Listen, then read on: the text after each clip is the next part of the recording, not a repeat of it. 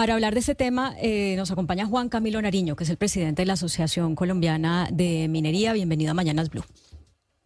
Hola Claudia, gracias y Camila, un saludo para, para todos. ¿Cómo están?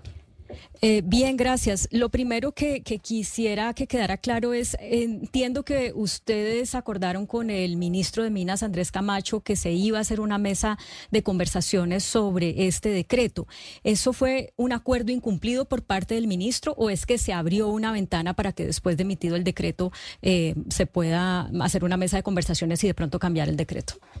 Sí, Claudia, es posterior a la emisión del decreto. En unas conversaciones posterior a esa firma del decreto, acordamos que íbamos a tener una, una mesa de trabajo para ver el alcance y la aplicación del decreto, que el alcance y su aplicación genera toda una gran preocupación en el sector.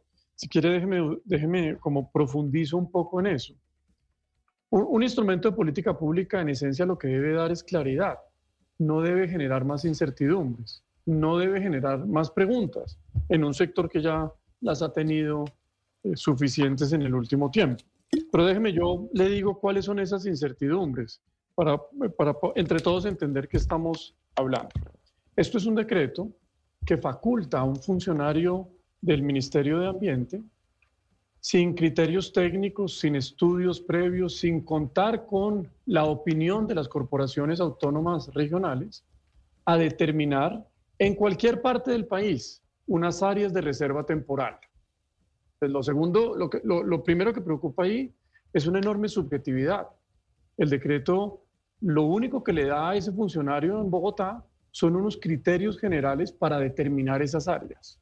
No cuenta con la opinión de los que realmente saben del ordenamiento ambiental del territorio, que son las corporaciones. Bueno, pero ese señor puede delimitar unas áreas de reserva. Lo segundo que nos preocupa es el efecto que eso tiene. En el decreto se dice que una vez se delimiten esas áreas o se determinen con unas resoluciones posteriores, el efecto directo es que se suspenderán todas las actividades mineras que estén sucediendo en ese territorio en particular.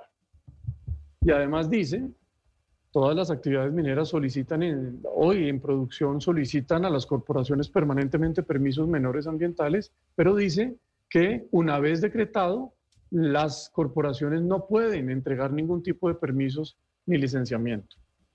Y lo tercero, poco que, que, me preocupa, Claudia y Camila, es la temporalidad. Dice que esto es temporal, pero una temporalidad de 10 años.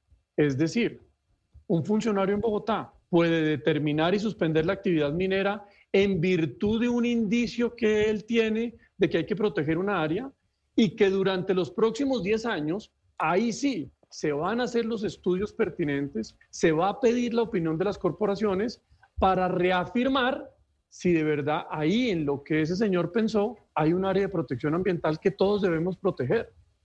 Yo quisiera pedir... Yo, quisiera que escucháramos eh, las declaraciones que dio la ministra de Medio Ambiente respecto a ese decreto y a las críticas que pues usted está haciendo. Vamos a escucharla. Y en donde en aplicación a la sentencia del Consejo de Estado de Ventanilla Minera que nos obliga a una ordenación ambiental del territorio y la minería, el ministro de Minas y Energía, la ministra de Ambiente el presidente de la República hemos cumplido esa orden al sacar este decreto que nos permite definir reservas ambientales temporales para hacer ordenamiento minero ambiental. ¿Esto qué implica y cómo afecta de inmediato? Esto lo que genera es un ordenamiento de las competencias y a partir de ahí estamos haciendo ya el estudio de las zonas en donde tendríamos que generar estas reservas temporales. Estas reservas temporales se harían a través de una resolución del Ministerio de Ambiente, por lo tanto son un acto administrativo independiente que contará con los soportes técnicos y las decisiones estructurales de sustentación jurídica y que obviamente eh, cualquier eh, ciudadano pues podrá hacer recurrencia o demanda eh, de acuerdo a la situación. Ese es el alcance hasta el momento y ya empezaremos el trabajo de diagnóstico regional para cumplir la sentencia de Estado. Con esto que dice la ministra, eh, señor Juan Camilo Nariño, ¿ustedes quedarían un poco más tranquilos? Porque lo que ella está diciendo eh, es, primero, este es un cumplimiento de una orden del Consejo de Estado. Segundo, em, se, se emitirían las zonas de reserva a través de una resolución en las cuales pues se puede abrir esa mesa de conversación para que los ciudadanos digan sí o no. ¿Esto para ustedes les da tranquilidad o, les parece insuficiente? No, Claudia, yo, creo que genera, eso es lo que genera precisamente toda la intranquilidad. Se lo pongo como concretamente.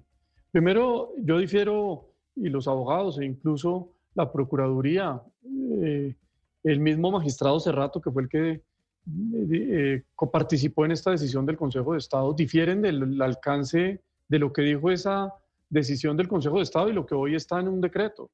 El Consejo de Estado no dijo eso. Dijo otras cosas acotadas, particulares, con un ámbito de aplicación muy, muy estricto. Este decreto, que es lo que me preocupa, es un decreto general, con una enorme subjetividad. Y que esa enorme subjetividad, con un decreto en firme, ahora imagínese usted pues la inversión futura que se necesita en el país para los minerales de la transición. ¿Quién, va, ¿Quién va a invertir en el país cuando un funcionario puede determinar en los próximos años que donde usted tiene un título, ahí puede haber un área susceptible ambiental que habrá que hacer durante 10 años estudios y que usted en esos 10 años no puede tener ninguna actividad en un título adquirido legalmente dentro del ordenamiento jurídico. Eso es, un, es una cosa que sobrepasa cualquier ámbito empresarial y análisis de cualquier inversión. Eh, quería, presidente Nariño, que, un poco nos aclare para uno ponerse en el pellejo pues, de las empresas que, van a invertir.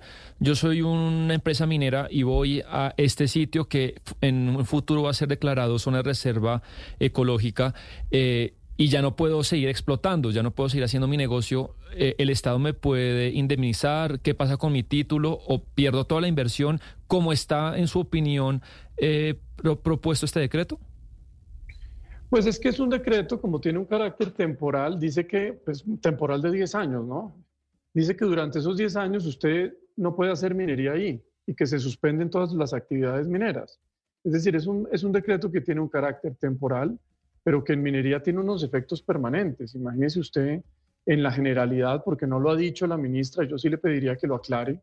si este decreto pretende suspender las actividades mineras que hoy existen en Antioquia, en Boyacá, en Cundinamarca, en el Cesar, en La Guajira, en Córdoba, si esa es la pretensión del decreto.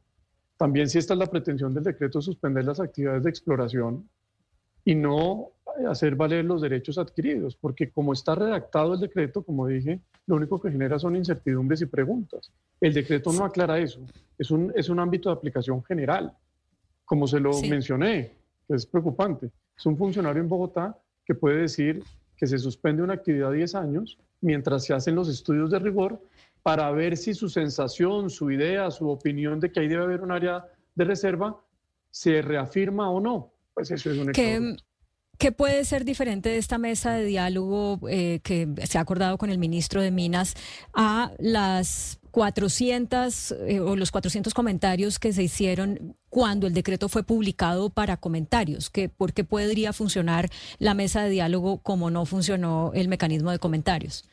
Por lo menos para aclarar cuál es el ámbito de aplicación y hacer estas preguntas, preguntas que yo le hubiera querido hacer a la ministra en las muchas reuniones que el sector y muchos em, actores del sector le pidieron a la ministra que no, no, no las aceptó. Ella fue a nuestro Congreso, como fue el del Procurador Ambiental y como fue el magistrado Cerrato, a dar su opinión sobre esto.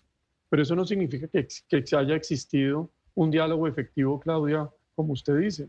Yo sí pido, ojalá, pues que tenga un, un diálogo efectivo con los actores del sector, la ministra, para ver el ámbito de aplicación, pero sobre todo para generar tranquilidad en lo que viene. Esto es un decreto general, amplio, que de no generarse esas tranquilidades, pues va a tener un efecto profundo en el devenir de la industria minera en adelante. Doctor Nariño, hoy eh, las Naciones Unidas publicó un informe muy interesante sobre el tema de la extracción de, extracción de minerales y dice lo siguiente, la extracción de minerales naturales de la Tierra ya es responsable del 60% de los impactos del calentamiento global, incluido el cambio en el uso de la Tierra, el 40% del impacto en la contaminación del aire y más del 90% en el impacto del estrés hídrico global. ¿Qué le responde usted a las Naciones Unidas frente a este informe publicado el día de hoy? Pues mire, yo, yo le respondo con otros informes de las mismas Naciones Unidas y es un poco en relación con el cumplimiento de los compromisos de cambio climático y ese mundo más verde que entre todos queremos construir. Ese mundo más verde y el cumplimiento de esos compromisos de reducción de emisiones, las Naciones Unidas, el Banco Mundial y muchos otros actores que participan de esta discusión han dicho que el principal riesgo para cumplir esos compromisos es que no exista el abastecimiento de minerales necesarios. Es decir, que no exista el cobre necesario para las redes eléctricas que se necesitan construir, que no exista el litio, el manganeso, el níquel eh, necesario para la movilidad eléctrica de carros, bicicletas y transporte público o la generación eléctrica solar y eólica. Ahí hay una restricción real que el mismo Banco Mundial, de las mismas Naciones Unidas, han venido poniendo sobre la tierra. Y han venido además insistiendo que decretos como este no se deben emitir en los países, que por el contrario debe generarse un entendimiento de cómo hacer minería bien hecha, con estándares, con el rigor que se debe hacer. Y esa es un poco la discusión en la que estamos. Por eso yo he venido insistiendo que decretos como estos lo que hacen es ir en contravía de las políticas públicas mundiales, pero sobre todo las de este gobierno, en relación con el cambio climático. El mundo necesita más minerales, como el cobre, que Colombia tiene mucho y que no hemos sabido ni producir, pero tampoco, déjeme le doy una cifra para el conocimiento de todos. Los colombianos no sabemos qué minerales tenemos. Solo el 2.7% del territorio nacional está titulado. Colombia es un país que no tiene una exploración real sobre sus recursos, los recursos con los que cuenta. Y ahí creo que hay que hacer un esfuerzo. Y este decreto va sobre todo a afectar esos recursos de inversión que van o deben venir para la exploración en Colombia en los próximos años. Doctor Nariño, agradeciéndole su tiempo, tengo una última consulta y es que pues usted es el director de un gremio muy importante y no este no es el primer gobierno que le toca, el gobierno del presidente Gustavo Petro.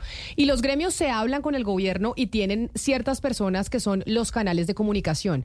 En el caso de ustedes, el canal que usted tiene de comunicación en el gobierno es quién?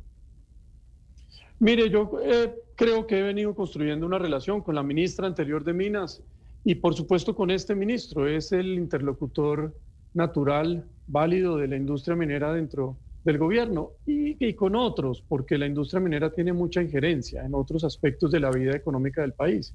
El ministro de Hacienda, el ministro de Comercio. Esta industria le compra 18 billones de pesos a pequeños empresarios en todo el territorio.